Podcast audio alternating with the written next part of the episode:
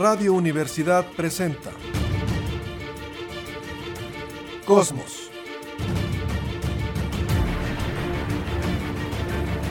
Tu ventana al universo, donde el pensamiento humano descubre el lado amigable de la ciencia.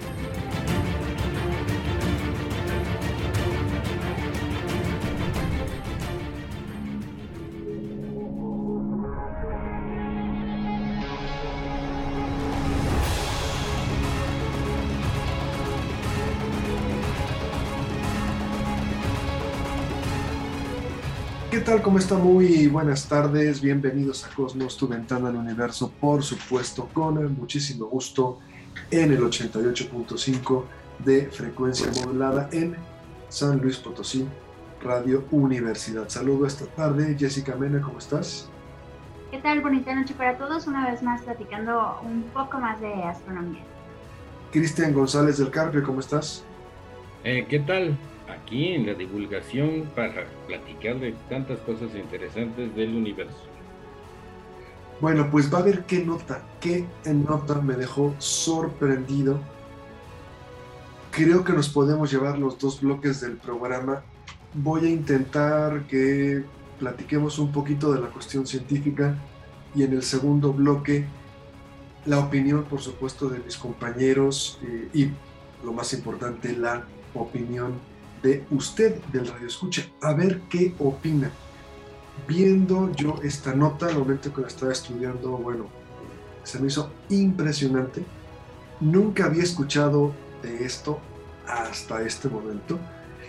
Y a ver qué opina. Mire, vamos a dejar en el tiempo 3600 años y bueno, encontramos en el Valle del Río Jordán una ciudad llamada Tal el Hammam. En esta ciudad llegó un equipo de arqueólogos en el 2005 en esta región. Actualmente 21 investigadores, arqueólogos, geólogos, mineralogistas, eh, paleontólogos, astrónomos, y tienen más de 15 años estudiando esta ciudad. Las conclusiones fueron publicadas en el Scientific Reports y lo primero que le quiero platicar es que esta ciudad hace 3.600 años fue devastada por un incendio. El problema, y es lo que llama la atención, es que ningún incendio es capaz de fundir metal, ladrillos, cerámica, hasta dejar una capa de metro y medio de cenizas y restos irreconocibles. Se cree que en esta ciudad habitaban 8.000 personas y de estas 8.000 personas no sobrevivió ninguna. ¿Qué pasó? ¿Un incendio? No, un incendio normal no pudo provocar esto. Probablemente una explosión atómica no, en ese entonces no existía eso. Lo que se piensa, y es la conclusión a la que llegan los investigadores, es que hace 3.600 millones de años un meteorito devastó esta zona. Una roca de un tamaño considerable, entró en la atmósfera, se prendió y a 4 kilómetros de altura explotó, devastando toda la ciudad. Se cree, los investigadores especulan en esto, lo subrayo, que la destrucción de esta ciudad por este meteorito pudo ser lo que inspiró este pasaje bíblico de Sodoma y Gomorra. Esta ciudad en la que supuestamente había cualquier cantidad de prácticas sexuales que no le gustaban a Dios y pues Dios decidió destruir la ciudad. Aquí el relato bíblico, créame que se queda corto si vemos lo que los científicos nos platican. Se calcula que la roca llegó a 61 mil kilómetros por hora, una explosión mil veces más potente que la bomba de Hiroshima. Se cree que si alguien pudo escuchar el ruido, el estruendo, volteó y al momento en que voltean quedaron ciegos porque la temperatura del aire se elevó 2000 grados Celsius. Una onda de choque de 1200 kilómetros por hora que arrancó, por ejemplo, el palacio de la ciudad de Cuajo, completamente se lo llevó y mató a todos los habitantes de esta ciudad. Los animales, plantas, no quedó absolutamente nada. Esto es, y quisiera eh, rápidamente para que me ayuden, ¿se acuerdan del evento Tunguska? ¿Qué fue el evento Tunguska? ¿Quién quiera contestar, por favor? A ver, Jesse. Fue un meteorito precisamente que cayó en Rusia hace aproximadamente unos 100 años, 110 años aproximadamente, que arrasó hectáreas, eh, una zona muy grande de bosque y precisamente calcinó todos los, los árboles que estaban en esa zona. Nadie sabía qué había pasado, solo fue repentino. Capitunguska fue algo parecido. Entra una piedra muy grande, se prende en la atmósfera, explota antes de chocar contra el suelo. La diferencia entre Tunguska y este evento, ¿cuál sería, Capi? En, eh, Tunguska fue un, al parecer, un cometa, que es decir, un pedazo de hielo con impurezas mm, de metales y roca, y al impacto con la atmósfera explota y libera una cantidad de energía brutal. Eso tiene que quedar claro que, el, al impacto no, no, va a ser solo un hoyo, sino va a liberar muchísima energía cinética. Y entonces se explota, arrasa con, con hectáreas, miles de hectáreas de bosques, de pinos que quedan totalmente aplastados como si fueran palitos mondadientes. Y, y, cuando van a buscar los restos de este meteoro no lo encuentran. Por eso dicen que al parecer fue un cometa que con la explosión se vaporiza igualmente. Un cometa de hielo seco y de hielo de agua.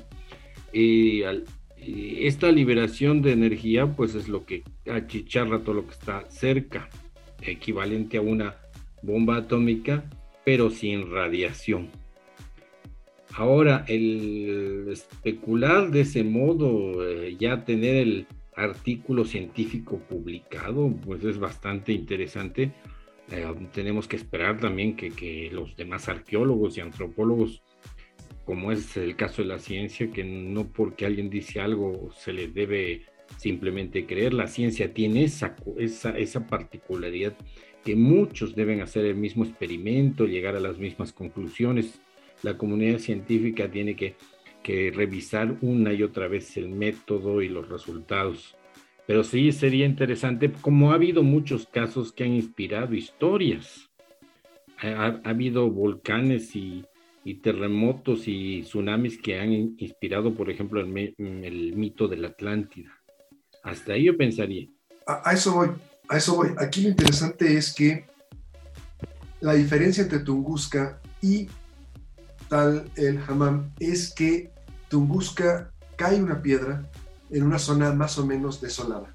Aquí cae una piedra, explota en el aire y de lleno golpea y destruye completamente a una ciudad. Imagínese usted que está caminando en esta pequeña ciudad y de repente oye un estruendo, voltea a ver al cielo, queda ciego en el instante y después un calor de abrasador, 2000 grados, y se acaba todo. ¿Cuáles son las evidencias científicas que proponen precisamente los investigadores para decir que un meteorito explotó encima de esta ciudad? Primero, toda la ciudad, toda esta zona está cubierta por unos finos granos de sal. Esto solamente se puede formar si de una manera súbita se genera una gran presión. Es decir, esta onda de choque genera una gran presión de manera súbita en una pequeña área y puede generar estos granos de sal. También la onda expansiva generó lo que se conoce como diamantes microscópicos. Imagínese usted que la madera y las plantas quedan carbonizadas al instante, se convierten en polvo y después la presión convierte este carbón en finos, muy, muy, muy pequeños diamantes. Ahí tenemos otra. No hay un cráter de impacto en esta ciudad, en el valle del río Jordania, en el Valle de Jordania porque obviamente explotó en el aire. Experimentos de laboratorio confirman las temperaturas del impacto por la licuefacción de la arcilla, pasar del gaseoso al líquido. Y también algunas superficies encontraron que estaban expuestas a partículas de iridio, platino y circonio. Pensamos que era parte del material que tenía la piedra.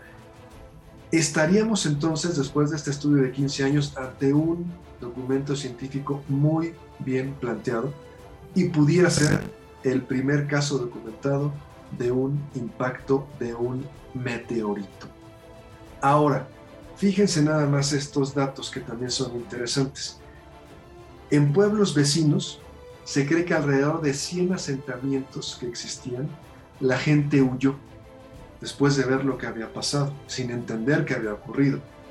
En esa región nadie volvió a vivir por más de 600 años. Se cree que parte de la sal del mal muerto se pudo vaporizar, después regresó a la tierra y esa fina capa de sol volvió el terreno tóxico para cualquier planta. Aquí entonces estaríamos ante un documento científico de 15 años de investigación muy bien presentado y que probablemente este meteorito que explota en el aire y arrasa una ciudad completamente, quemando todo su alrededor, pudiera haber sido la inspiración para este pasaje bíblico de Sodoma y Gomorra. Jesse, ¿cómo ves esta eh, investigación de 15 años y las conclusiones a las que llegan? ¿Qué te parece? Bueno, eh, las investigaciones, como tú dices, llevan mucho tiempo y llevan el trabajo de muchos especialistas. Entonces, para esto, eh, pues el método científico que dice que se tuvo que haber trabajado un montón de muestras eh, de todo tipo, desde las muestras biológicas, con restos biológicos, hasta las muestras de sedimentos de un montón de estratos ahí, según las, las muestras que tomen los geólogos. Entonces, Usualmente, ya lo hemos dicho en muchas ocasiones, son grupos multidisciplina en donde todos participan. Si ya mm, está de cierta forma comprobado, se tienen que descartar también algunas otras eh, cuestiones.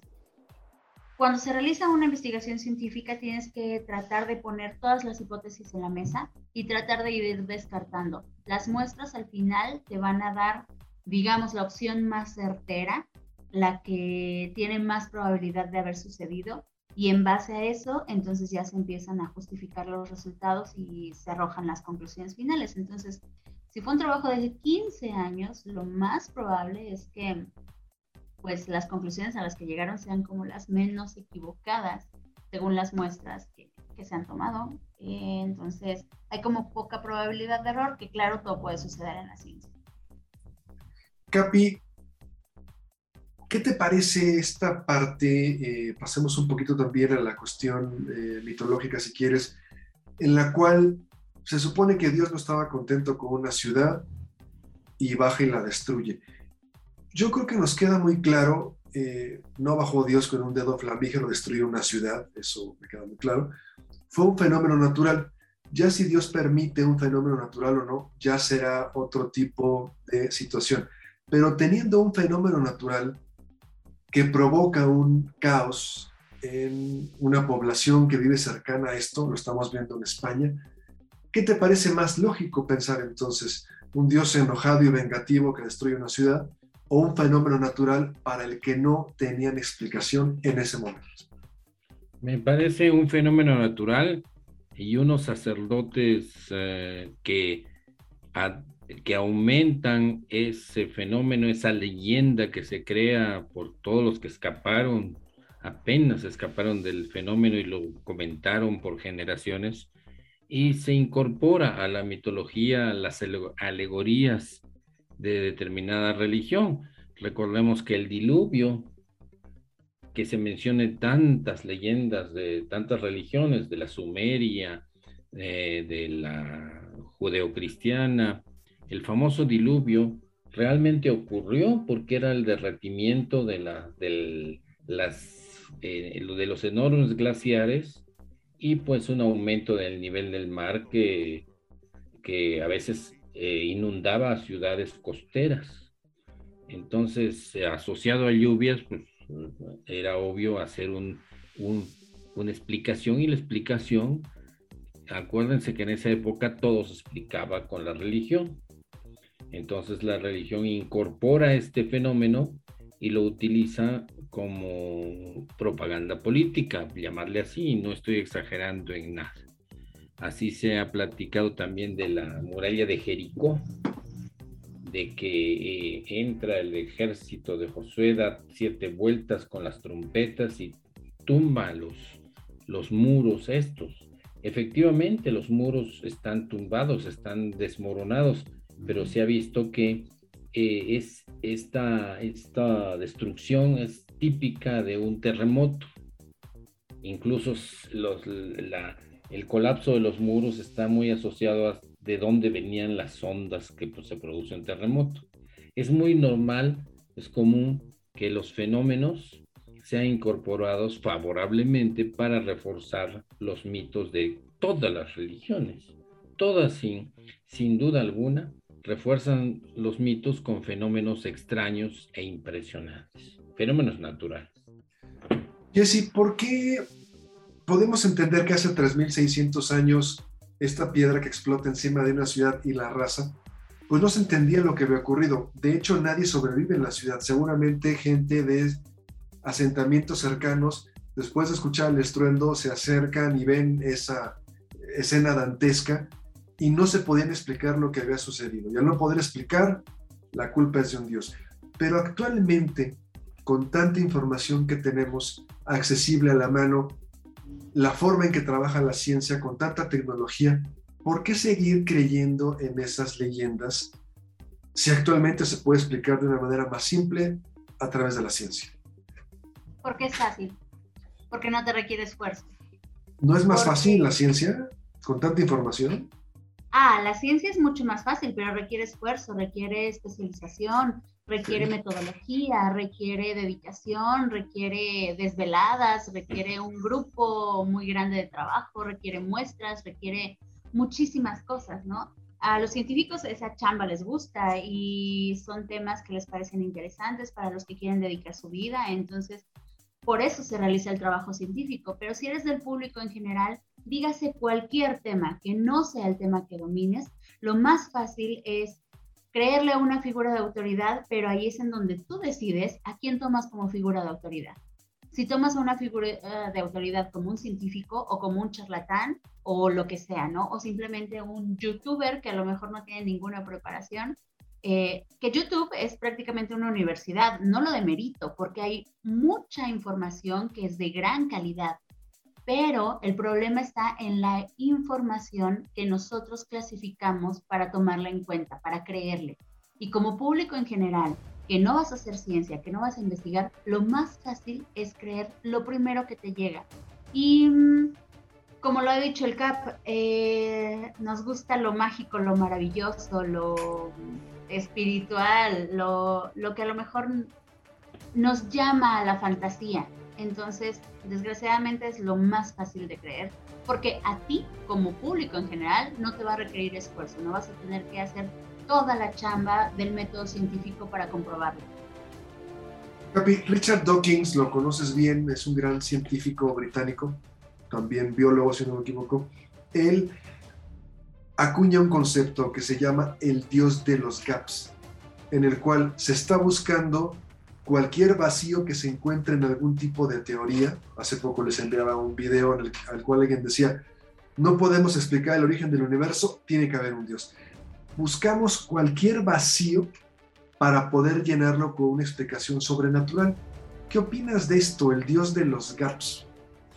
Em, pues eh, lo que decía Jessica, ya hay, ya hay científicos que afirman, y hay quien resume todo como Yuval Harari, el humano no, el humano adulto no está preparado para el conocimiento científico.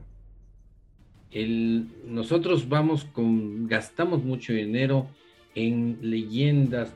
El cerebro humano no, no, no necesariamente tiene que ser un, un individuo ignorante. El cerebro de todos nosotros le gusta un tipo de historias fantásticas. Casi pareciera, como dice Joseph Campbell, que nos gusta un mismo tipo de historias.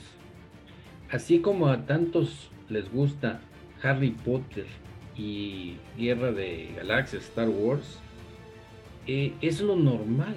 Nos gusta un patrón de historias.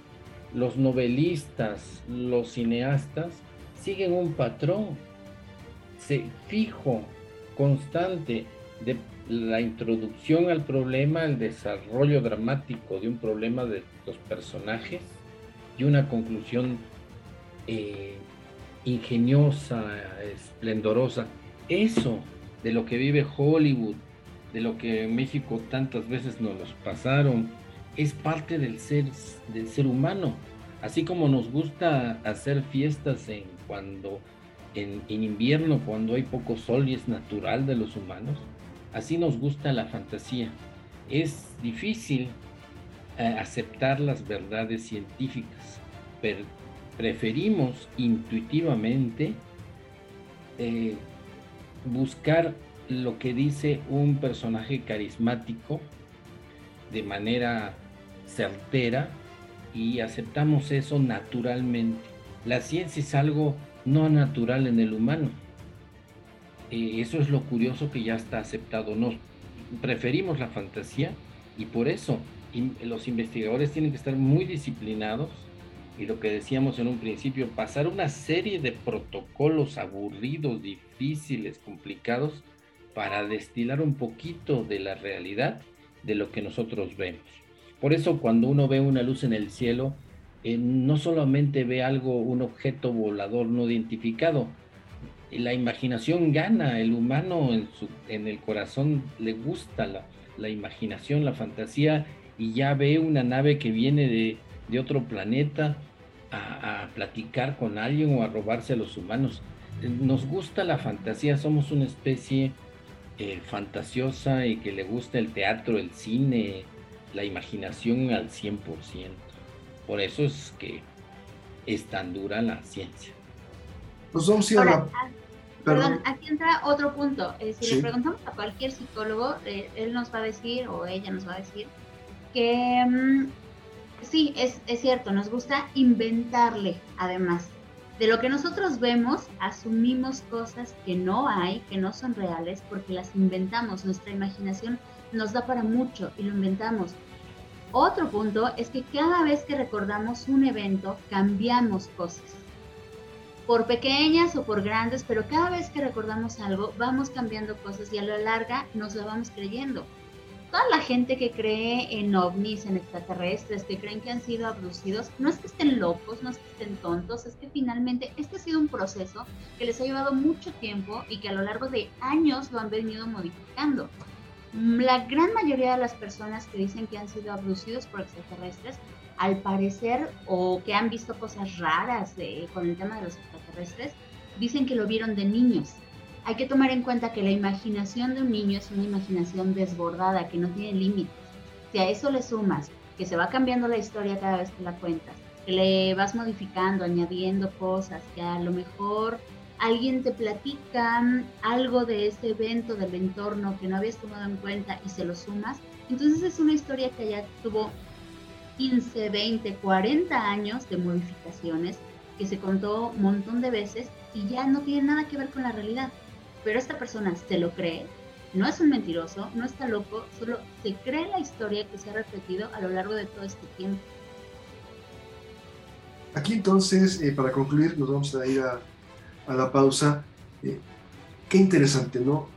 A lo mejor un pasaje bíblico que se estuvo manejando durante mucho tiempo, que a los que tuvimos la mala fortuna de ir a la escuela de catecismo y Dios bajó y destruyó la ciudad y todo lo que nos decían, por ejemplo, en Sodoma y Gomorra, hoy podemos explicarlo de una manera científica y hoy podamos encontrar, por supuesto, algo más allá de simplemente decir, tiene que ver con un fenómeno sobrenatural, algo perfectamente explicado que no se pudo entender lo que ocurrió hace 3.600 años se le da esta historia, se le da esta explicación sobrenatural, pero que actualmente podemos explicar y bueno, pues eso nos permite eh, ampliar nuestro conocimiento. ¿Sí? 30 segundos, Capi, si quieres. Sí, de hecho esto tiene un valor adaptativo. Ahí en el África, en la sabana africana, entre los bosques, el ser supersticioso tenía un alto valor de selección natural. Si alguien escuchaba por ahí un sonido raro de unas ramas que están eh, rompiéndose o que algo en el pasto, en, eh, las llanuras sonaba, eh, le convenía al, bichito este, al humano primitivo, pensar que era un león, aunque no lo fuera. La imaginación tenía una importancia porque corría de todas maneras que si hubiera sido científico y hubiera, el, humano hubiera dicho voy a ver si es un león o no, pues en la probabilidad que fuera, pues se lo comían. Mientras si simplemente por cualquier sonidito o cualquier cosita rara corría y era supersticioso, le convenía porque sobrevivía. Nosotros somos máquinas de supervivencia en la sabana que andábamos tras de conejitos, tras de lo que podíamos comer y escapando de los leones y ahí evolucionamos. Muy bien, pues vamos a irnos a una pausa. Estamos en Cosmos, Ventana al Universo, una pausa breve y volvemos.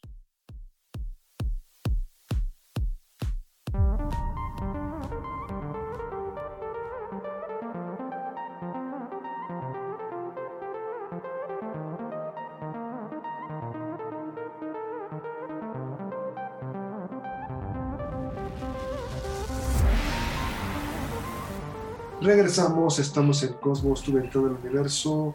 Jesse, por favor, una nota que tengas preparada para esta tarde. Ok, bueno, pues es una pequeña nota que yo creo que el CAP eh, puede identificar porque hay algunas estas eh, series, algunas franquicias que hablan de del espacio, de las estrellas.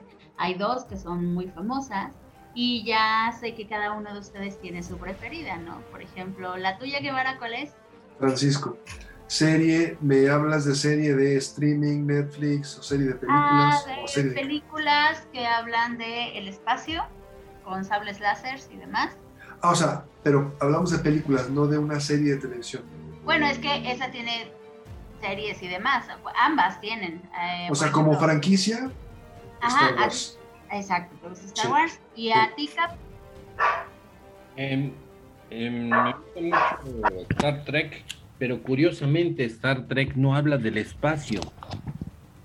Nada de lo que se dice en Star Trek es eh, muy preciso, muy acorde a las leyes de astronomía, a los descubrimientos de astronomía.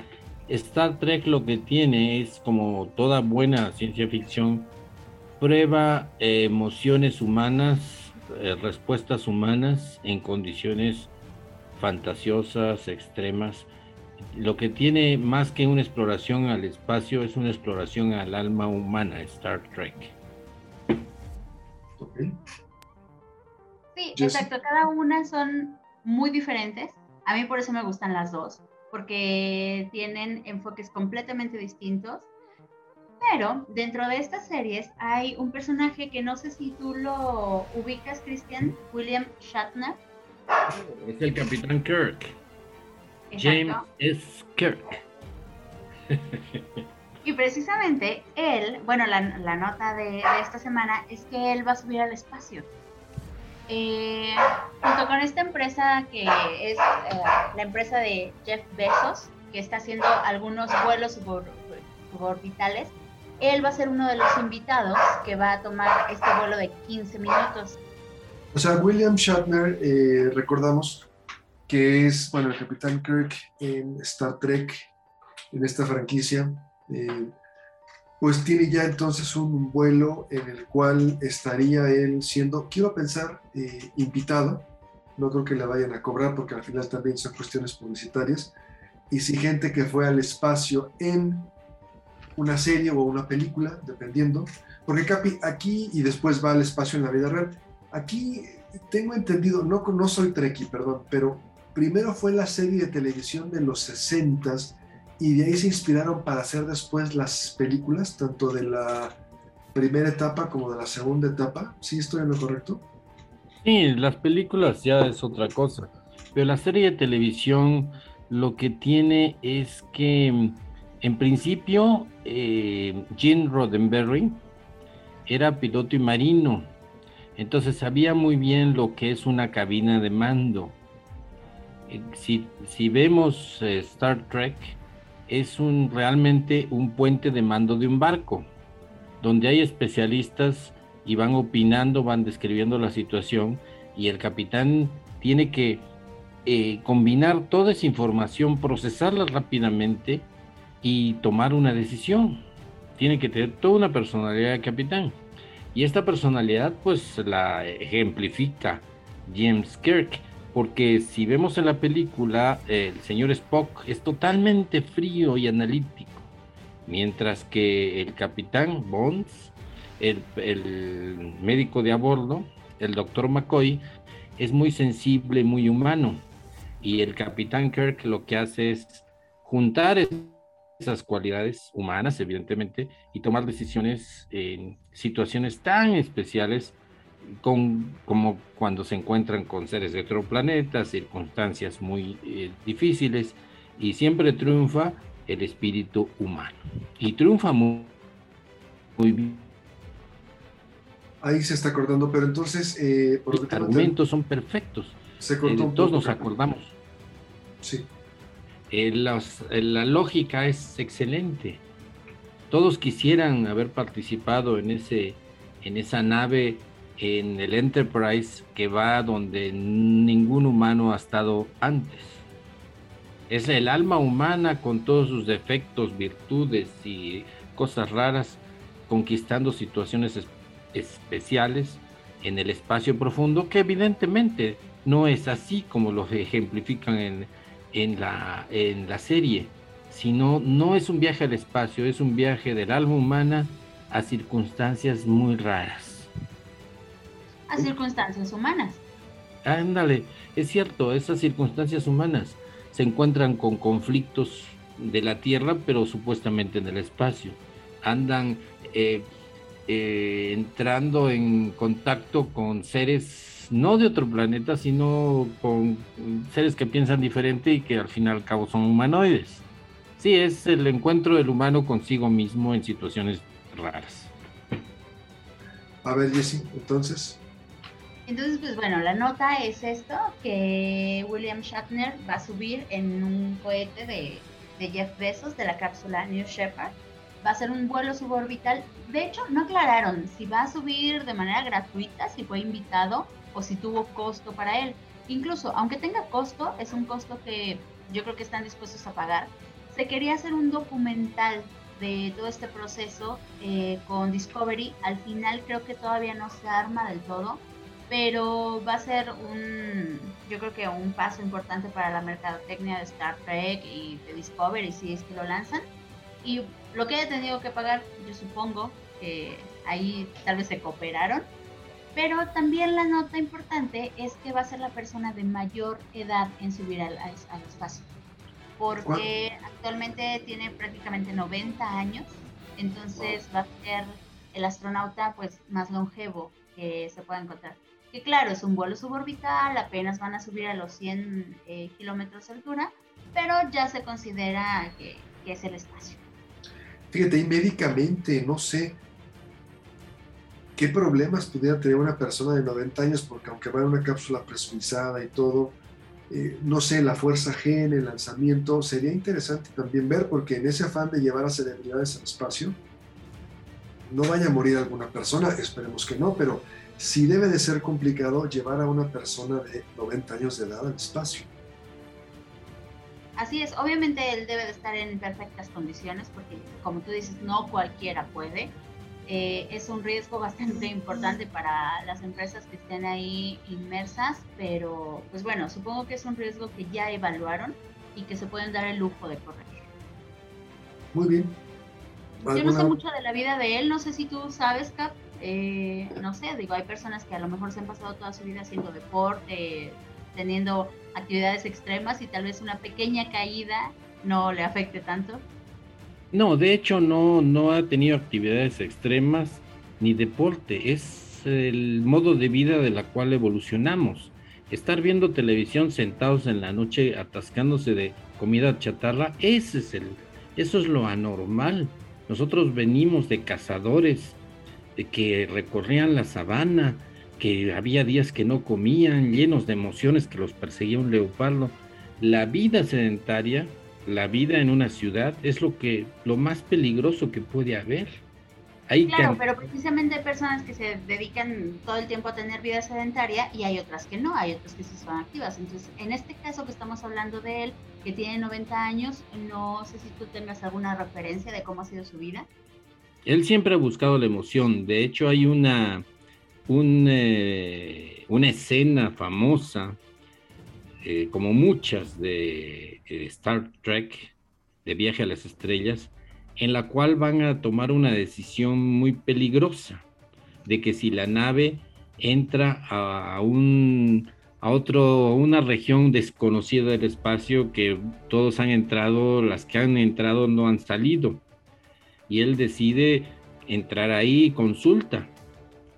Y entonces hace una, reunión con eh, con la tripulación y al final él dice el riesgo es nuestra vida el humano ha nacido para, para correr riesgos por eso estamos en esta nave.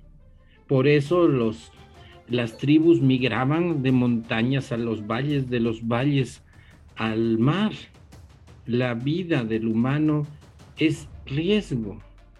Los convence de que el tomar riesgos es parte de la vida de todos. Riesgos controlados, claro. Y pues se encuentran por ahí con peligros y como siempre la nave sale triunfante debido a la decisión humana y a sus cualidades de análisis y de salir de situaciones difíciles. Bueno, al final entonces, independientemente de cómo haya sido su vida, tendrá que cumplir con una serie de pruebas que le van a hacer, exámenes médicos, y si no los pasa, no lo van a llevar al espacio y quedará esto como un ardid publicitario. William Shatner, con toda la autoridad que pueda tener en esta serie Star Trek, tendrá que cumplir con todas las pruebas y si no las cumple, pues no lo van a llevar. Así de fácil. Sí, seguro. Sin problema. Ok. ¿Alguna otra nota, Jessy, comentario? Ah, pues, bueno, em, en octubre siempre tenemos muchos eventos. De hecho, a lo largo del año em, hay muchas instituciones, eh, universidades, empresas que hacen eventos astronómicos a lo largo del año. Justo en octubre tuvimos a los primeros días, del 1 al 4 de octubre, las 100 horas, el maratón de 100 horas de astronomía que lo organiza un sector de la Unión Astronómica Internacional.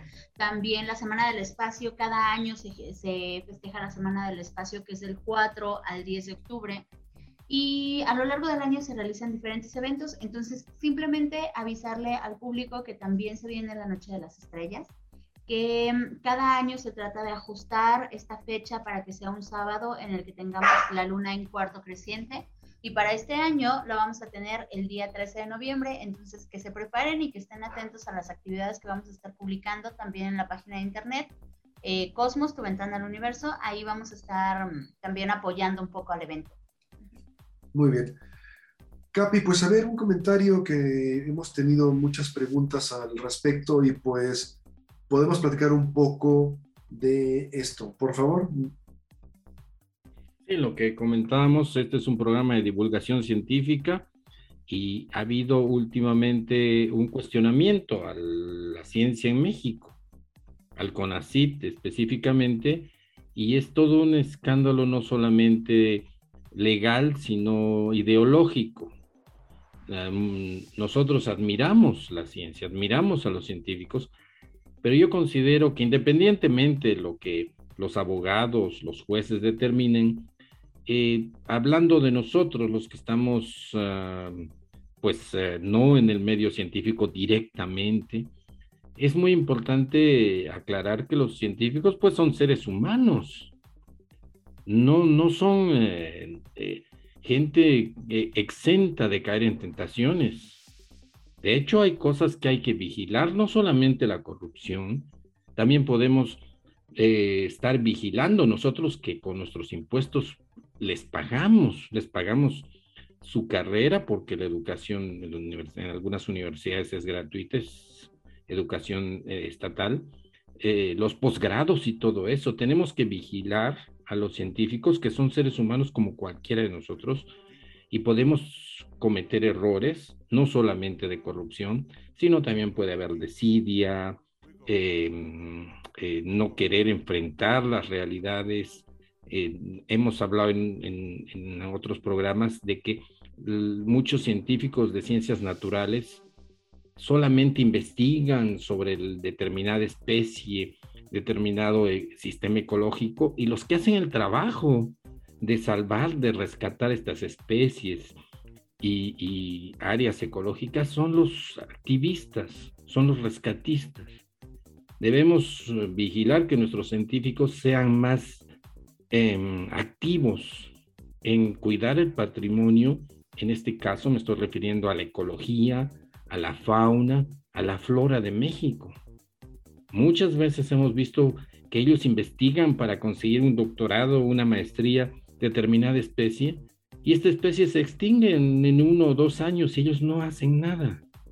Es demasiado academicismo, de, demasiada ciencia, pero sin intervenir, sin tener el carácter, la personalidad de ser activistas de algún modo, de acercarse a las autoridades, de vigilar a las autoridades, para que los científicos que se encargan de las ciencias naturales, en este caso, que son las que nosotros conocemos directamente, pues sean más activos en cuidar a, nuestras áreas naturales, a nuestros recursos. Eso solo quería independientemente del escándalo que hay. Aquí, para ponerlo en contexto, se acusa a 31 científicos de pues, malversación de fondos. Y bueno, pues 31 científicos, eh, acusarlos de delincuencia organizada me parecería un poco fuera de contexto o exagerado. Nadie está diciendo que se aplauda la corrupción. Si hubo actos de corrupción, deben de castigarse. Pero yo aquí, si me permiten mi comentario y paso contigo, Jesse, iría más por la cuestión de la ciencia, porque si hay corrupción se debe castigar, no hay de otra. Pero he escuchado mucho el comentario de es que la ciencia que se hacía antes era diferente, es que la ciencia actual es otra cosa. Y yo digo, la ciencia no puede tener ideología. La ciencia es una metodología para poder entender, conocer el universo y no tiene ideología. Si me dicen que la ciencia anterior era neoliberal o fifi y la actual es, no sé, distinta, no es ciencia, porque al final recordemos un término y por favor con muchísimo cuidado que no se malinterprete, que acuñó en este caso o se le atribuye a Hitler. Él decía que lo que hacía Einstein era física judía. Traduzco física judía, ciencia judía. Perdón, no hay ciencia judía, eh, ciencia americana o ciencia en su momento soviética. Es una metodología y es un idioma universal, porque podríamos platicar de ciencia con un ser extraterrestre y nos entenderíamos. Y en este caso, hablar de la ciencia que se hacía antes es diferente a la actual, no. Si es ciencia que lleva una metodología, se publica en revistas arbitradas, tiene análisis de pares, es ciencia, punto. Si alrededor de esa ciencia hubo actos de corrupción, debe castigarse, pero aquí me parece que no debemos confundir, Jesse, porque la ciencia es una sola cosa y no puede tener variaciones y aplicarse de un modo en un país o en un gobierno y de un modo distinto en otro lado. No, sé qué opinas tú. de entrada son dos cosas.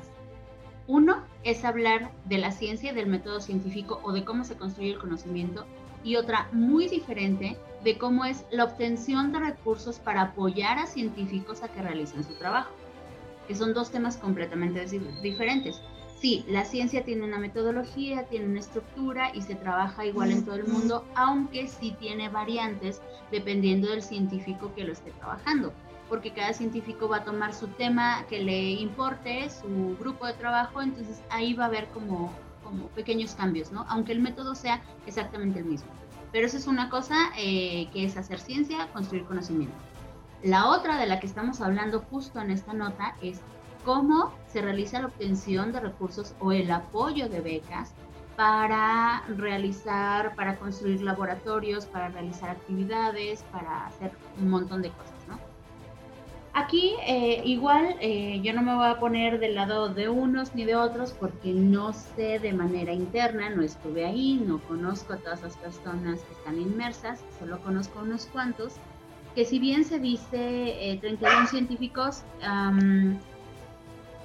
algunos dicen no todos son científicos porque se dedican a ciencias sociales, entonces dicen pues como tal, ciencia de investigación, de ciencias duras, pues no es, pero que muchos son burócratas, que, etcétera. No nos vamos a meter en eso. Pero el punto es que si una persona ha trabajado con becas, con recursos, son recursos federales que se obtienen por parte de los apoyos de CONACYT, sabe que es un proceso largo, tedioso y que es muy difícil que se pueda maquillar. Yo he participado en varios eh, concursos para, para, becas, de varias, de varias convocatorias para hacer divulgación científica y desde mi punto de vista, que es lo único que puedo opinar, sé cómo se realiza todo el proceso. Sé que debes de tener eh, ciertos registros, sé que debes de tener eh, comprobantes de que tu actividad no lleva seis meses haciendo. yo llevo 20 años en divulgación, entonces esos 20 años me han servido precisamente para obtener estas becas para realizar esos trabajos e ir a comunidades rurales a mostrarles talleres de ciencia a niños. Y sí, a lo mejor hemos obtenido eh, pues pago de viáticos, pero solo ha sido eso, pago de viáticos. Entonces, al ser recurso federal, está muy vigilado el recurso que se va a dar. Tienes que tener todos estos comprobantes, tienes que hacer todo un proceso, tienes que entrar a una convocatoria y tienes que describir prácticamente con centavos cada peso que te vas a gastar y en qué te lo vas a gastar. A partir de ahí, tu propuesta, tu convocatoria, bueno, tu, trabajo entra a una revisión. En esa revisión debe haber al menos cinco personas que la revisen de diferentes instituciones a lo largo de toda la República, que son estos eh, evaluadores con ACID, que son anónimos, ni ellos saben quién eres tú, ni tú sabes quiénes son ellos finalmente evalúan el, proyecto. Una vez que está evaluado, entonces se somete a una segunda revisión y a partir de ahí se autoriza. Y se dice, sí, esto sí es válido, esto no, y entonces se asigna la beca o no se asigna. Eso es todo lo que yo podría opinar de, de cómo sé que es el proceso.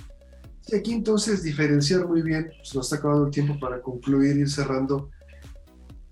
La ciencia como metodología no es perfecta, es lo mejor que tenemos para poder adquirir el conocimiento y todo lo que hay alrededor, esos fondos que otorgan empresas privadas, gobiernos, para poder apoyar el trabajo científico, pues por supuesto puede haber cuestiones administrativas en las cuales haya malos manejos, tendrán que castigarse, pero no crucificar el, la metodología, porque entonces pudiéramos caer en el error de decir, no hombre, eso no sirve, la ciencia no funciona. ¿sí? Ahí es donde podríamos caer un error. La ciencia, la cuestión administrativa puede tener miles de errores en la cuestión de los dineros, pero como metodología no es perfecta, es falible porque la eh, llevan a cabo humanos, seres humanos, pero es lo mejor que tenemos porque tiene algo que no vemos en religiones ni en otros métodos un mecanismo incorporado para corregir errores. Yo puedo hacer una publicación científica y a la hora que la llevo a un análisis de pares, dos personas la van a intentar destruir mi publicación y encontrar errores, me pueden decir, esto que estás publicando no tiene ningún fundamento y va para atrás. Ese mecanismo incorporado para corregir errores creo que es lo que hace muy diferente a la ciencia de, pues, otras cosas, la religión o la superstición, lo que usted quiera ver. Jesse, un minuto y Capi, un minuto y nos vamos. Exacto, pues bueno, eh, seguir investigando, seguir apoyando, no creerse todo lo que nos cuentan y saber que, que sí se tiene que impulsar al científico, a la educación y sobre todo a los jóvenes a que se dediquen a estas áreas a realizar investigación, a realizar desarrollo tecnológico, porque finalmente es lo que nos va a seguir ayudando a tener cada vez mejor calidad de vida y mejores recursos, incluso como país, que haya más ganancias y que haya más oportunidades para todos. Entonces, simplemente no dejarnos llevar por el que dirá. Capi, un minuto, concluimos, por favor. La esencia de la ciencia es que es cuestionable, no solamente por otros científicos, que como bien dices, cada, cada teoría, cada planteamiento lo van a fiscalizar científicamente por, todo, por todos lados, y efectivamente el conocimiento científico ha resultado ser lo más cercano a la verdad. Nuestro cerebro parece que no, eh, intuitivamente no le gusta la verdad, nos gusta la fantasía. Eh, creemos en, en, palabras dichas con ahínco, con dramatismo, por personajes carismáticos. La ciencia es lo que nos ha salvado hasta ahora. Eh, debemos apegarnos a ese, a, ese, a ese método, a ese cuerpo de conocimientos, pero también debemos estar checando muy bien a los humanos que lo hacen, que no vayan a convertirse en los monjes de la Edad Media, donde ellos tenían conocimiento acumulado de, de los clásicos romanos y sin embargo como que era un mundo aparte dentro de la abadía, dentro del monasterio, y no se utilizó ese conocimiento. El conocimiento científico generado por estos, por estos investigadores tiene que ser parte de la comunidad y estar nosotros cuestionando y vigilando siempre ese quehacer del cual nos cuesta tanto. Bueno, pues se nos acabó el tiempo. Yo lo único que concluyo es, tenemos que invertir más en ciencia y tecnología. Por ley tiene que invertirse el 1%, no se está invirtiendo eso. Y los países de primer mundo invierten 3, 4, hasta 5% del Producto Interno Bruto en ciencia y tecnología. Invertir bien, que no se lo roben, estamos de acuerdo, pero hay que apostarle eso. Gracias Jesse, buenas tardes. Ya te escuchamos, tú tienes apagado tu micrófono. Gracias Capi, buenas tardes. Un gusto, hasta la próxima semana. Estaremos platicando así como ahora. Jesse, ahora sí, gracias, buenas tardes. Bonita noche para todos, nos vemos la próxima semana. Gracias, pásela muy bien. Esto fue Cosmos, tu ventana del universo, todos los sábados en punto de las 6, aquí en Radio Universidad. Que descanse.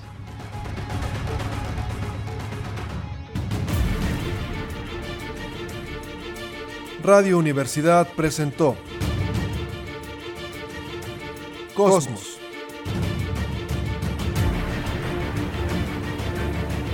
Ventana al universo, donde el intelecto humano descubre el lado amigable de la ciencia.